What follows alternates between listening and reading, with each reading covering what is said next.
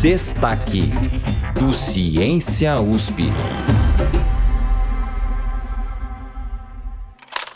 Many times larger than Colossus, nothing close to ENIAC had ever been conceived.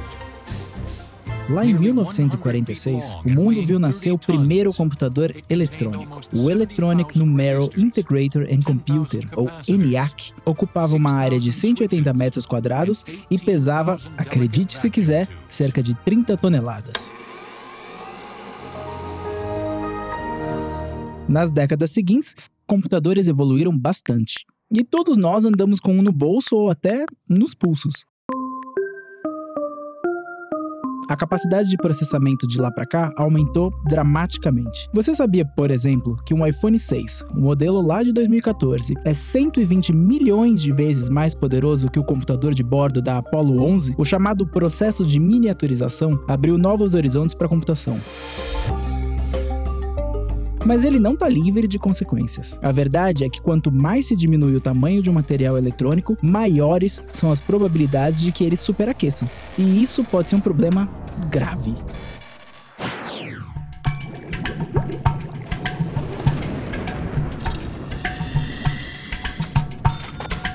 Eu sou o Denis Pacheco e no destaque do Ciência USP de hoje, o assunto gira em torno de um estudo que revelou a possibilidade de uma nova propriedade magnética capaz de evitar o problema de superaquecimento dos computadores. Em um artigo publicado na revista Nature Communications, uma equipe de cientistas da Universidade de Copenhague demonstrou de que forma o magnetismo pode contribuir para o desenvolvimento de uma nova geração de computadores mais baratos e mais poderosos. Para explicar melhor como e o que foi descoberto pelos pesquisadores na Dinamarca, os repórteres repórteres Caio César Pereira e Gabriele Koga conversaram com a física Adriana Tufaili, professora da Escola de Artes, Ciências e Humanidades da USP, a EASH.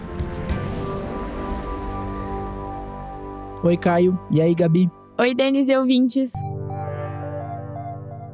Para começar, o que a gente precisa entender envolve a miniaturização e aquecimento dos materiais eletrônicos. Os chips são compostos de transistores, componentes que a gente já explicou aqui no Ciência USP, vai lá ouvir. E esses transistores são feitos de camada de silício, que são os principais responsáveis por conduzir a corrente elétrica. Isso acontece graças à sua estrutura, que é feita para permitir a movimentação dos elétrons entre essas camadas. Só que esses materiais não conduzem a corrente elétrica tão bem quanto os metais. Os chips têm resistência elétrica e a emissão de calor é um efeito colateral do seu funcionamento. Essa emissão de calor em chips de LED, por exemplo, se dá por fótons, a partícula da luz. Então você vê que essa emissão de fótons, ela é um efeito colateral do funcionamento dos chips de computador, essa emissão de fótons de infravermelho ou emissão de calor. Então o calor é emitido no funcionamento dos chips de computador por causa dessa estrutura de como funciona um diodo. Um diodo é, é um chip mais simples possível. No caso dos LEDs,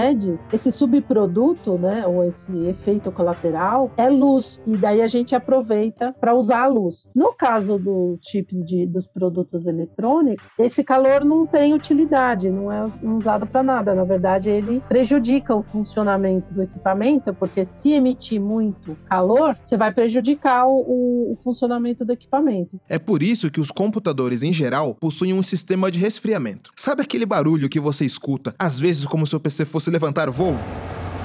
Bem, aquele é o barulho da ventoinha para refrigerar o computador, porque tem muito calor sendo gerado pelo funcionamento dos materiais semicondutores. Esse é o principal motivo pelo qual se acredita que a gente chegou no limite da miniaturização. Quanto mais se encolhe, mais é preciso ter formas de dissipar o calor produzido. Então, um dos das limitações é esse superaquecimento e esse superaquecimento ou esse aquecimento acontece pelo modo como esses semicondutores conduzem corrente elétrica.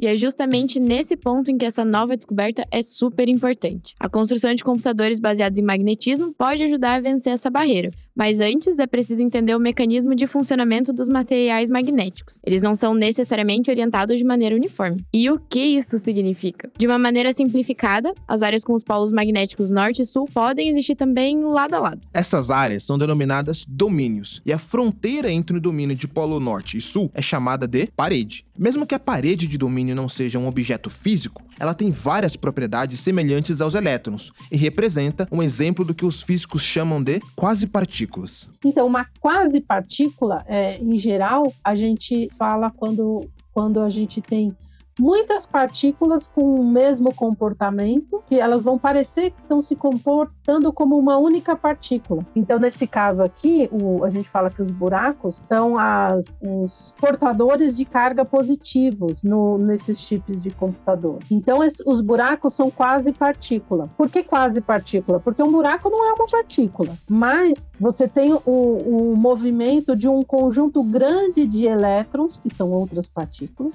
Então, os elétrons que estão se movendo em volta de, de, dessa posição que vai se movendo a equipe na Dinamarca, então, encontrou uma forma de rearranjar esses domínios. A professora Adriana explicou que essa nova propriedade magnética descrita no trabalho, conhecida como oscilações de Bloch magnéticas, não é tão nova assim. A descoberta é a forte evidência experimental encontrada com o espalhamento de nêutrons. Por isso, é importante saber o que são essas oscilações magnéticas e como elas funcionam. Então, são grupos de spins dentro do material que estão alinhados de forma em sentido oposto ao campo magnético. Então, você tem um material magnético, você tem um campo magnético aplicado e tem um grupinho de spins, né, de átomos que estão orientados no sentido oposto ao campo magnético. E esse grupinho de átomos, ele vai se mover no, não os átomos vão se mover, mas essa orientação de spins vai se mover dentro do material e vai oscilar.